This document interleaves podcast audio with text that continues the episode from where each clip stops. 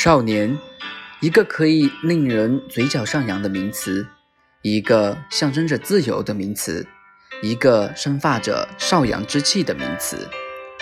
有句话说：“人不轻狂枉少年。”我并不是一个轻狂的人，相比之下，我更喜欢安静，喜欢聆听，喜欢写字。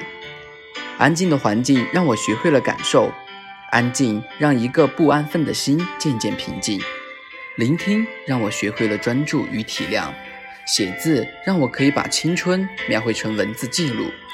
但我觉得我并非不轻狂，我觉得刚柔并济、能屈能伸才是最好的。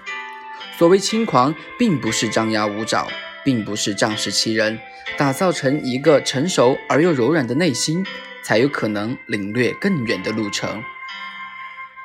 用力挽留，仍然抵不过时光的沙漏。我经常想自己是小孩子，是少年，还是心智成熟的小大人？小学时学过的“白驹过隙”这个成语，现在感受起来多了份凄凉。唐伯虎曾作诗：“人为多愁少年老，花为无愁老少年。年老少年都不管，且将诗酒醉花前。”我们并没有像唐伯虎一样在花前那样的洒脱与喝酒吟诗。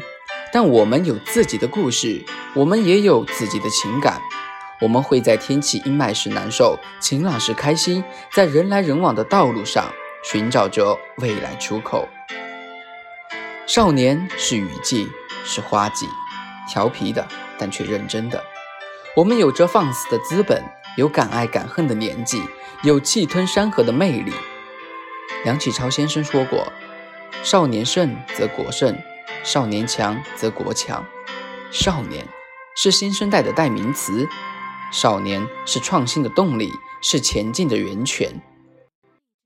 少年依然在成长，少年依然的轻狂，少年未敢忘忧国，少年让我们成长，成长。